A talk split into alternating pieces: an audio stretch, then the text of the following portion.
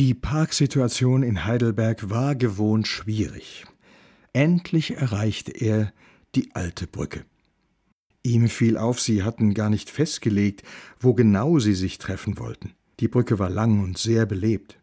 Nun gut, er würde jetzt erst einmal den Hut aufsetzen. Vorher hatte das keinen Sinn gehabt.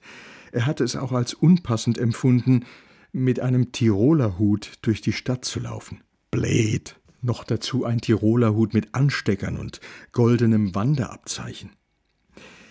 Er hätte schwören können, irgendwo in der Hütte läge sein schicker Strohhut, den er fürs Angeln gekauft hatte.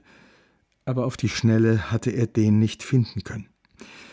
Und so hatte er sich eben diesen Tiroler Hut geschnappt, der in der Hütte gleich neben der Tür an einem Haken hing. Vermutlich seit 50 Jahren.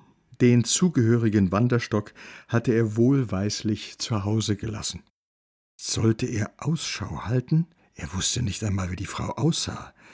Oder lieber irgendwo in der Mitte der Brücke stehen bleiben und äh, warten, bis er entdeckt werden würde. Nicht so einfach, aber hm, ich muss zugeben, das hat was. Kein Wunder, dass sich dieses sehr spezielle Dating so großer Beliebtheit erfreute.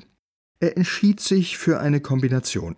Erst einmal ganz locker über die Brickschlappe. Unauffällig und wie er fand, gekonnt lässig schlenderte er über die alte Brücke und besah sich die anderen Passanten. Pärchen, die Schumulnet. Eine Gruppe Jugendlicher tauchte auf. Auf keinen Fall. Aber keine alleinstehende Frau weit und breit. Er postierte sich am Eingangstor zur Brücke. Net gut. Sogleich fanden sich kichernde Asiatinnen, die ihn fotografieren wollten. Ah, das fehlt mir grad. Er änderte abermals den Standort. Dann halt schön mitten auf der Brücke.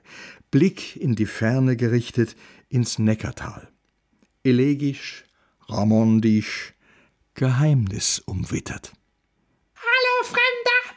ertönte es durchdringend. Die Stimme kam ihm bekannt vor. Das konnte doch nicht. Er tat, als hätte er nichts gehört, und zog seinen Hut tiefer ins Gesicht. Vergebens.